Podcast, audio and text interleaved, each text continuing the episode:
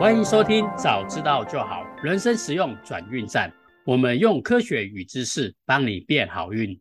我是吉米秋，Hello，我是烟斗周。嘿，烟斗周，嗯、我们最近啊，就是我最近看了一下我们的 Podcast，哇，嗯、不容易，不容易。我们做到现在应该也将近快一个月了，二十几天吧。嗯，嗯现在我们的追踪人数啊，已经有两百一十八个。嗯，这是我中午的时候看的。嗯、然后我们的收听数呢，已经将近五千了，收听次数了。五千哦，对对对，假的啦，对对对，很惊讶，我也很惊讶，非常非常开心，嗯、哇，嗯，真的。然后关于我们的收听人数已经有八百多个，将近快九百个，嗯、所以这样的的收听量，我觉得对自己来说，对我们来说都是一个很大很大的鼓励。哦，真的真的，嗯。嗯，我们也会尽力把这个节目给做得更好，努力收集更多的知识与科学，嗯、来帮你们变得更加更加的好运。好哦，嗯，我们上一集我们也讲到女王蜂，对，然后就有身边的女生朋友就来问我说，哎、欸，是不是只有女生才会变女王蜂，男生不会吗？哎、我觉得他这个意思很有趣哦。嗯，然后我想了一下，我就跟他回答说，其实是男生跟女生其实都会，嗯，但是呢，现在的文化职场上，因为男生的主管还是比较多嘛，对，但是女生就相对比较少，所以女生一旦有主管又很少的情况下。这个现象才会特别特别的明显，嗯，对，所以我们才把它提出来讲。诶，如果你们公司里面的高管女生特别特别的少，那你就要注意一下这个女王风的现象。嗯，对，你就要注意，你可能就在职场上你比较不会有一些什么障碍啊，有一些困扰啊。我觉得这个对你来说都会让你变得更加好运，让你的升迁更加顺畅一点。对，没错。好，所以我们既然提到了女王蜂。如果你们公司呢，女女生主管呢，如果很少很少的情况下，这时候你就不要去强出头，然后去跟她竞争这个职位，因为她这样就很容易生出刺来对你造成威胁。嗯，但其实啊，女生在职场上呢，除掉女王风之外，女生其实是人际之间很好很好的一个润滑剂。对，他们会是女生是职场创新以及升级还有进步很大很大的一个动力。没错，没错，所以女生在职场上其实非常非常的重要。对，所以啊，他们会变成女王风，其实不是他们愿意的，其实啊，都是因为企业文化还有这个环境给他们塑造形成的。嗯，所以啊，环境对我们的影响真的非常非常的大。嗯，这也就是我们以前国中的时候不是都有学到吗？孟母为什么要三迁？就是如果你在读书的时候，你尽可能去图书馆。那边的环境呢，其实都会间接影响到你的行为。嗯，所以啊，如果有女王风的形成，其实不是女生的问题，而是企业文化所造成的结果。对，所以我们来呼吁那些公司，呼吁那些高管，要怎么样避免女王蜂的现象？因为女王蜂的现象产生，其实对公司来说不是一件好事情。我这边先插个话哦，我觉得女王蜂这件事情为什么之所以这么重要？我想。我们这一集的重心大概会放在一，未来的组织里面一定要有女性，因为我们已经有很多很多的研究已经知道，其实组织里面有女性将会带给组织里面很大很大的正面的帮助，这是第一件事情。但是第二件事情就是，那如何能够避免组织里面因为有女性进来了嘛，避免这个女王蜂的这个效应？我想我们应该把这个重心放在。锁定了这两点，让听众们一，如果你今天你是公司的主管，你听完之后，你你你就知道怎么去布局哦，怎么样让你的公司里面引进更好的女性的成员。二，那你又要怎么去规避这个女王蜂的这个现象？我们今天站了一个角度，应该是比较站在这个组织怎么样子吸引到优秀的女性的力量。我想我们稍微调整一下这个方向，你觉得怎么样？嗯好，没问题，没问题。感谢创会长的的提点，我觉得这个很重要，因为我们本来就是要帮助女性在主在升迁职场上可以让他们更加的顺利，所以我觉得呢，我们要呼吁组织看怎么样让组织可以变得更好。那女生在组织里面其实有很大很大的一个元素，嗯、所以我们今天就来专门来讲这件事情。嗯，好，那我们就直接切入主题，组织文化要怎么样让女生导入进来？导入进来之后，对他们有什么样的好处呢？这我们也不是随便说说而已。后来我发现很多的文献、嗯、很多的研究都有讲，他说啊，其实组织呢，如果你可以可以让它多元文化一点，就是不是只有男生，有很多的女生，它其实啊可以帮助你组织可以做出更好的决策，可以赚更多的钱。嗯，比如说他们做了一个研究，他们是在瑞士的信贷研究院，在二零一二年的研究，嗯、他们发现啊，这个董事会如果有男生有女生，他的股价表现还有公司的表现啊，都会胜过那些只有男生董事的公司。哦，真的吗？那我那我那我下次去我公司的董事会的时候，我要跟我要跟我要提一下，要 没错没错，要要呃要吸进跟那个那个那个那个引进更多的女性的董事的成员的。OK OK，哎、欸，其实这个我也蛮认同的。通常我在找一个专案或是一个 team 的时候，我通常都会尽量找有男生也有女生。嗯，因为男生虽然很冲，很有魄力，很就是很阿莎力，但是其实我们很容易忽掉很多的细节。尤其是在同理心这一块，我们男生可能没有女生那么细腻。我发现这样执行专案下来，嗯，这个效果非常非常的好。对，还有另外一个研究发现哦，就是如果女生的高管啊一多，嗯，这个女王蜂的现象根本就直接就消失了。你也不用刻意去解决什么女王蜂的现象，只要你的职位一多，女王蜂现象就会消失。是，然后还有第三个哦，就是女生如果在社会上或经济上，她参与的程度越高。那我们之前我们不是有提到吗？就刻板印象，数学能力这个差异，或者是数理或者逻辑的能力这个差异，完全就会消失了。嗯、所以你根本就不用去担心说，哎，公司哎，什么女生哪一块方面比较弱？不不不，你只要把女生的高管人数一拉上来，他们能力不起的这个问题，自然就会解决掉。嗯，这也就告诉我们，女性的待遇啊，越平等，这个文化越是文明，越宽容。这个公司呢，这个团队呢，就会有更好的一个提案，就会创造出更好更好的业绩。嗯，所以啊，如果女生在公司文化这么重要的情况下，组织可以怎么做呢？嗯，第一点，这本书告诉我们，我们其实可以培养多元的企业文化，嗯，让每个人都有公平的升迁机会。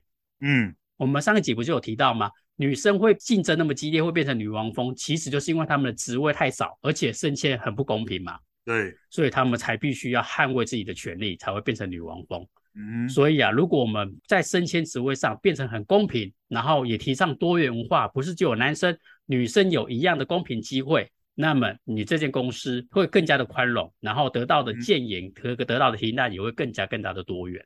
对，接下来呢？这本书告诉我们，有三个做法，其实就可以解决掉，就是女性不平等这个事情，而且还给公司增加更多更多的创新跟获利。嗯，好，第一件事情呢，就是你如果要提倡多元文化，首先首先，老板跟高层必须要先支持。嗯，哎，很多你看很多公司啊，每次说，哎，我们公司要提倡什么创新文化，或者是我们公司要强调两权平等啊，如果高管跟老板根本没有站出来，下面的人其实是不会有有所任何动作的。对对，所以计划很重要，但是但是高管必须要站出来，你才能捍卫公司这个的决心。嗯。然后这里面他还有提到一个很棒的部分，就是其实你也可以成立一个多元文化的部门跟委员会，来、嗯、来强调我们公司升迁上的更加多元、更加的公平。好，那其次呢，其实我们还可以成立人脉计划跟导师制度。这个我们上一上一集其实有提到。嗯，如果可以让有更多的人脉计划跟导师制度呢，其实每个人这样互相提拔，其实就不会有什么男生女生一定要，呃，我只提拔男生啊这样的问题。如果你下面的有一个非常非常的女性，她是你的职员，然后你是她的导师，你很有可能就会把她提拔上来。嗯，好，那最后一点呢，他就是告诉我们。聘用呢，跟升迁的体系啊，必须要非常的公平公正。什么叫公平公正呢？就是你先定一个标准，这个标准达到了，比如说我升迁就是业绩要达多少，然后出席率要多少，绩效要达到多少，对不对？没错，嗯，先达到绩效之后，我们再来看是哪些人达到。你不要一开始就先看人，然后再看绩效，这样你就会有所谓的偏见，你就会有所谓的刻板印象在里面。所以啊，你只要把标准说定出来，比如说业绩达到多少就有升迁的资格，先把它列出来。那下面的人不管是谁达到这个业绩，他就有这样的资格。好，第二个呢，就是这个评选的标准呢，必须要公开，非常的透明。你不可以有内部的暗箱作业，比如说，哎，现在有一个男生，一个女生，有小王跟小美两个在竞赛，结果我都不讲任何的原因，哦，小王选出净胜，这样下面的人没办法幸福。所以你必须要依照标准、公开透明的去甄选这件事情。嗯，好，所以这本书告诉我们，多元文化对公司其实有非常非常大的好处。也告诉我们可以怎么样做，可以让公司可以纳入更多更多的女性，让这间公司的业绩也好，或者是文化也好，可以变得更加开放多元，而且变得更加的优秀。好，嗯、那关于这一块，不知道那个创会长有没有怎样的可以跟我们补充一下呢？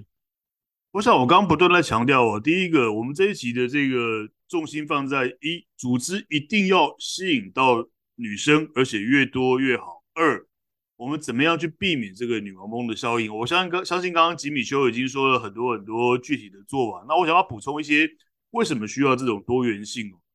我还记得我好像在念一本书，叫做《叛逆者团队》还是哪一本的？多元性这件事情非常非常的重要。嗯因为人上次已经提到，我记得吉米在 EP 七还是 EP 八有提到，人喜欢跟同样性质的人聚在一起，对吧？嗯、对，没错。对，会养成一种就是每个人的观点都一样。你想想看哦，为什么会美国这么强盛的国家会发生九一一这个事件？嗯，哦，美国的这个情报网这么样的绵密呀、啊，这个军事力量、情报力量 CIA、FBI 这么厉害，为什么？因为他们通通都用。这个名校，然后白人哦，然后那个高等收入的这种家庭的人出生来当情报员，嗯，他们误判，他们看到宾拉登的时候，觉得宾拉登总是坐在这个山洞里面，那个钻木取不是钻木取火，就是这个生火在那边取暖，然后对他的这个信众讲话。我们美国人怎么可能会打出一个这种连连这个瓦斯炉都没有的这种？但是他不知道，原来那个那个宾拉登在传递一种。圣者的讯息，因为在他们的教义里面呢、啊，有有一个他们教义里面，就是他们那个宗教里面的圣人，就是采取这样子的坐姿，这样子的环境，在带领他的信众。哦，这是多元这个东西非常非常重要。你的组织多元的时候，你才有办法对一个产品，对你公司的服务，哦，对你公司未来发展的方向，会有更多更多不一样的看法，才会避免。我时常时常说的，避免掉入那个所谓的管窥效应，就是每个人看到的东西都一样。嗯，所以组织引组织引进女性是一件非常非常重要的事。刚刚吉米已经说了很多很多的为什么必须要要有女性，因为女性比较细心啦，有观察力啦，哦等等等等这些东西，这是第一个。那第二个，如何能够避免这个女王风的现象？刚刚也刚刚也有说嘛，对不对？你一定要去见。第一个，最高领导者，你本身一定要有宽容的态度。你你自己如果在那边重男轻女，我跟你讲啊，这个这个我辅导过很多的企业了。如果最高领导者总是把这个事情当做是嘴巴讲讲的，而不是身体力行哦，那个东西一定不会成。你一定要从心里面真心的去信服说，对，我一定要去推动这个多元的文化，为了我公司的创新，为了我公司的愿景，为了我公司有多元的观点。第一个，最高领导者一定得这么做。第二个。你要去设计制度哦，你不能够嘴巴说说，只要是一个组织里面，你一定要设计出一个系统、一个制度去推动。那最好增加这种多元性，同时降低女王风的效应，就是刚刚吉米说的人脉与导师的制度。例如说，你一进来，你是你你最高主管是女生，你进来的又是女生，我跟你讲，你刚刚上次已经提过了嘛。如果新进这个女生能力很好，长得漂亮，身材又好，哇，咖喱贡，带一带几个大条，对吧？上面那个女王蜂，砰，那个刺又生出来了。所以呢，嗯、你如果直接设计一个制度说，说没有，没有，没有，没有，我们就是有这个学姐学妹制哦。例如说，你的员工编号是洞洞幺八，你是第十八号，这个是两百二十几号，他你看他，他已经小你两，他已经小你两百多号了，这是你的人了，你要好好把他带起来。你如果能够建构这样子的制度的时候啊。你就可以同时让组织里面的女生贡献她的心力，并且规避掉这个所谓的女王风的这个效应。但是我还是再三的强调，组织里面一定要引进女性。待会 Jimmy 可能会稍微谈一下 Google 做的那个研究，那个亚里斯多德计划。来吧，换你吧，Jimmy。嗯，好好，谢谢英斗做这么多的补充。然后上上个礼拜的时候，那个我们烟斗周有提到亚里士多德的一个计划，计划里面呢有一点提到多元文化这件事情。任何一个组织呢，只要有多元的文化，这个组织呢，它就可以获得更多更多的洞见，有更多更多的一个力量。所以啊，他告诉我们一件事情：组织里面一定要有女性，因为女性呢也代表多元文化的一种，它可以提供我们更多更多的观点。首先呢，女生她们比较细心，而且她们的观察力通常都会蛮敏锐的。所以记得创会长上礼拜好像有讲过嘛，女生的第六感直觉很准。嗯，他们的第六感为什么很准的原因，是因为他们有很强的观察力，他们观察到什么样的事情，他们嗅到什么样的味道不太一样，所以他们的直觉告诉他们这件事情该做或不该做。嗯哼。然后第二件事情呢，这个女生呢，她们的韧性其实也蛮强的，她们在逆境当中啊，他们会很坚定，这可能跟他们的母性文化有很大的一个关联。为母则强嘛，所以他们在遇到一些挫折或者是一些逆境的时候，他们更能比男性更能够坚持。嗯，然后第三个呢，女性相对男生来讲，她更有同理心，对，他在沟通上呢也更人性化，他就是比较懂得说人话，物件导向嘛。我男生也很懂得说人话，好不好？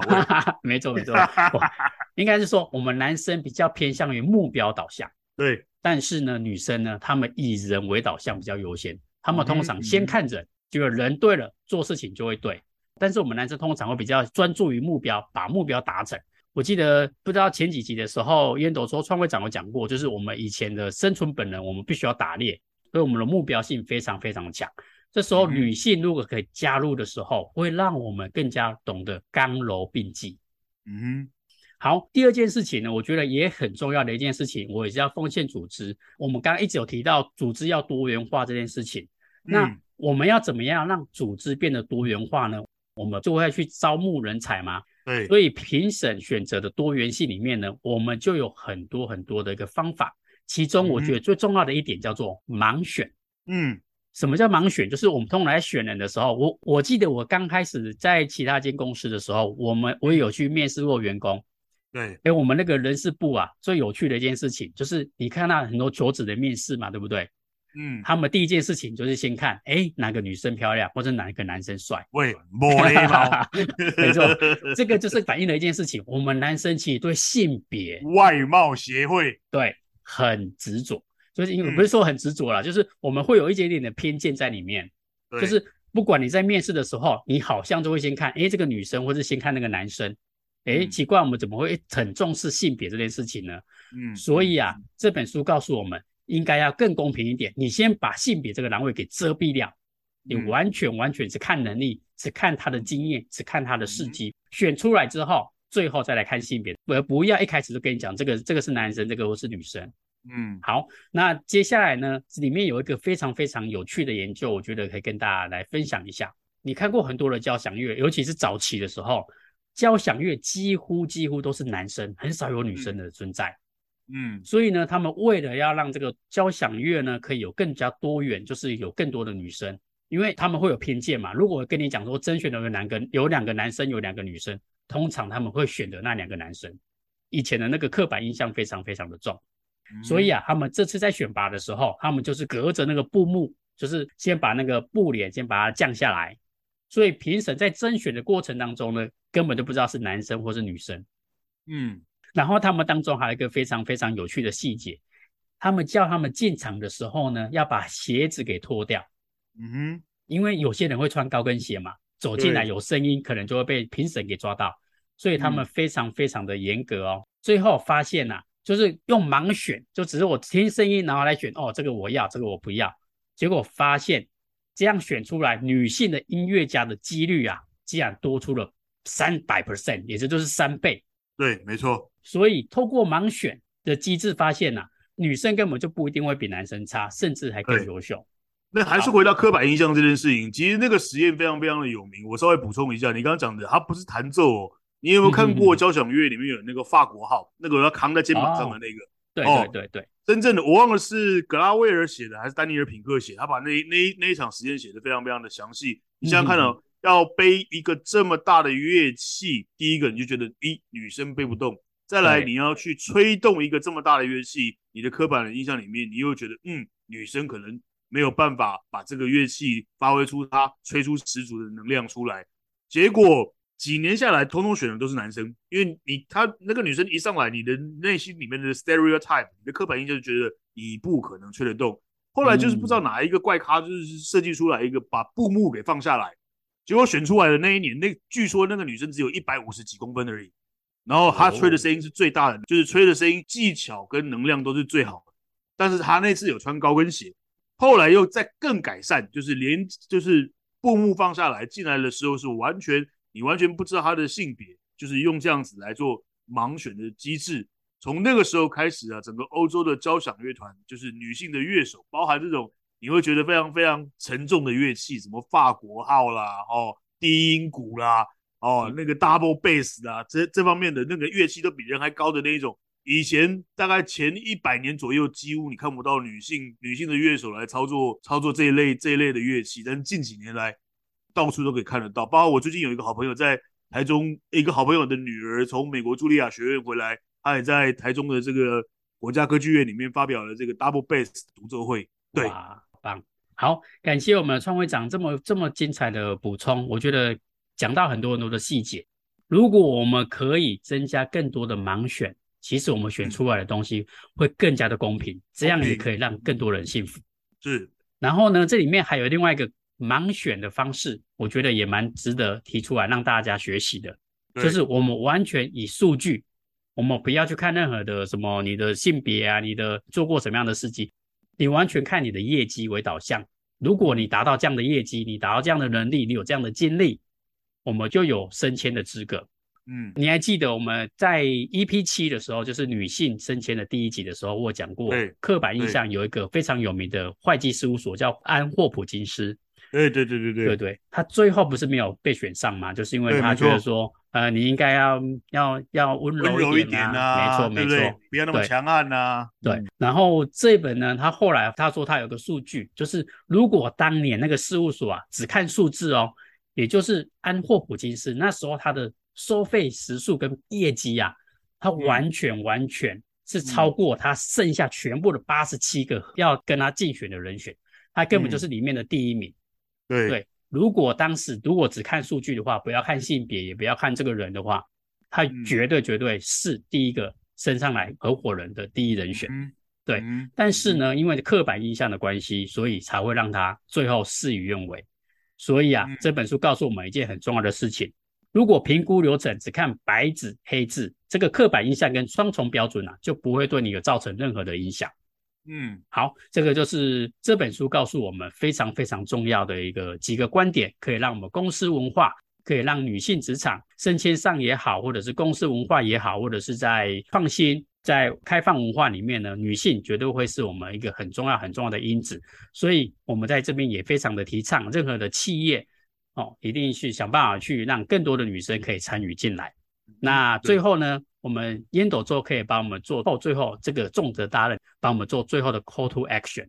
好，今天的 call to action 一样还是三点。现在每个每一位听众都知道，这个只要听到 call to action，照着这个三点做，一定会让你越来越越来越好运。一，组织一定要有多元的女性，越多越好。哦，我上次说过了，女生的理解力。